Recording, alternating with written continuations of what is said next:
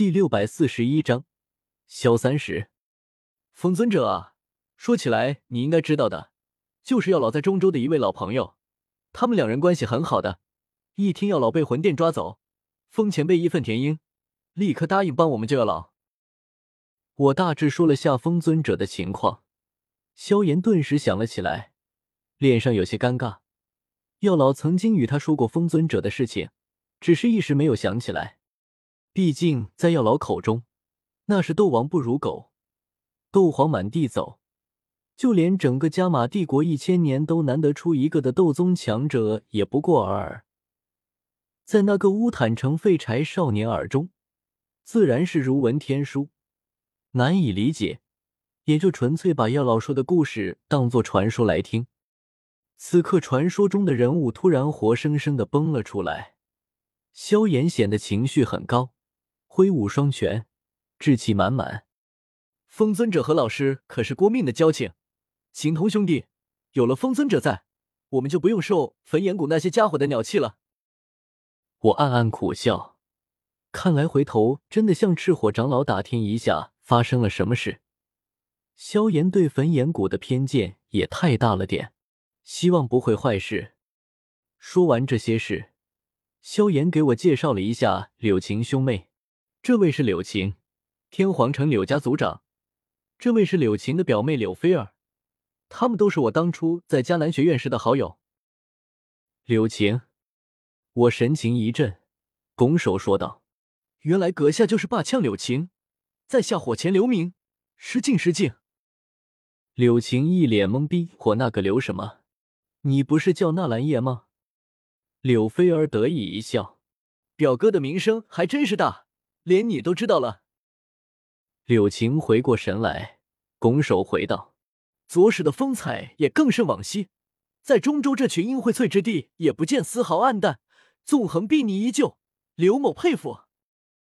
”哈哈，你们两个别在这里互吹了，走走，喝酒去。萧炎大笑，招呼众人离开这里，然后猛地看到小医仙，身为过来人。萧炎隐隐觉得小医仙比过去有些不同了，面色红润，体态丰腴。小医仙，你好像比以前更漂亮了哦。小医仙微微一愣，只以为萧炎是在夸自己，朝他微笑点头，没有多说什么。我在前面带路，去的是昨天晚上焚炎谷给我安排的住处，那里是个很大的院子，我们一伙人都过去也住得下。萧炎凑到我身边，朝我一阵挤眉弄眼：“纳兰叶，你老实说，你是不是已经把小医仙拿下了？”我头顶缓缓冒出一个问号：“你在说什么？我完全听不懂。”呵呵，还跟我装？这一刻的萧炎与我勾肩搭背，笑得特别猥琐。我瞥了他一眼，淡淡问道：“你和亚飞怎么样了？”萧炎娜娜无言，一行人穿梭在焚炎谷山门内，很快来到我昨天居住的那个待客院落内。这里还没有人入住，于是我便带着众人住进去了，又喊来焚炎谷的人上酒菜。妈的，今天一大早跑回炽火城和天难子大战一场，然后又回了焚炎谷，忙活到现在午饭都还没吃，有些受不了，倒不是饿。纯粹是不习惯。众人在一座凉亭内吃吃喝喝，大家互相之间都认识，气氛还算热闹。说着些各自的经历，柳晴说这些柳家的情况，紫妍抱怨离开迦南学院回到龙岛后，被一群老家伙来回折腾，烦死了。萧炎谈起纳兰帝国和迦南学院最近的情况，还有来到中州后的一些经历。对了，纳兰叶。嫣然三年前就生了一个孩子，是男孩，一直没取名字，说是要等到你回去让你取。今天既然碰到了，你就帮忙取一个吧。”萧炎忽然说道。我一脸懵逼：“你生孩子就生孩子，为什么要我取名字？这个孩子上有父母，你和嫣然姐夫健在，名字是一辈子的事情。我这个外人还是算了吧。”萧炎摆手：“你怎么能算是外人？当初我和嫣然闹到那一步，虽然现在看来都是耍小孩子脾气，但也是多亏了你，我们俩才又在一起的。你对我们夫妻有份恩情在，又是孩子的舅舅，就不要推辞了。我犹豫了下，最终还是点了点头。你和嫣然姐从小指腹为婚，结果当初闹到那个地步，终归绕不过诚信二字。古语也有云：“人无信而不立。”你儿子不如就叫萧三十。哈！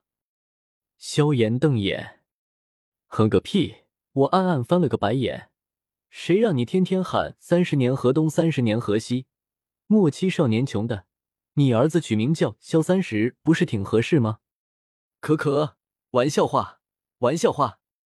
三哥不要在意，你儿子不如就叫萧信，三哥以为如何？萧信，这名字倒是正常多了。萧炎微微颔首，叹息一声，眼中多有沧桑。当初纳兰嫣然上门退婚，他还很愤怒，可今日回头看去，不过是场玩笑。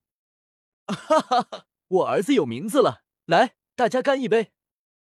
萧炎举杯大笑，我、小医仙、柳晴、柳菲儿、紫妍。裘莹、裘四七人一同举杯，在大笑声中仰头饮尽一壶浊酒，喜相逢。古今多少事，尽付谈笑中。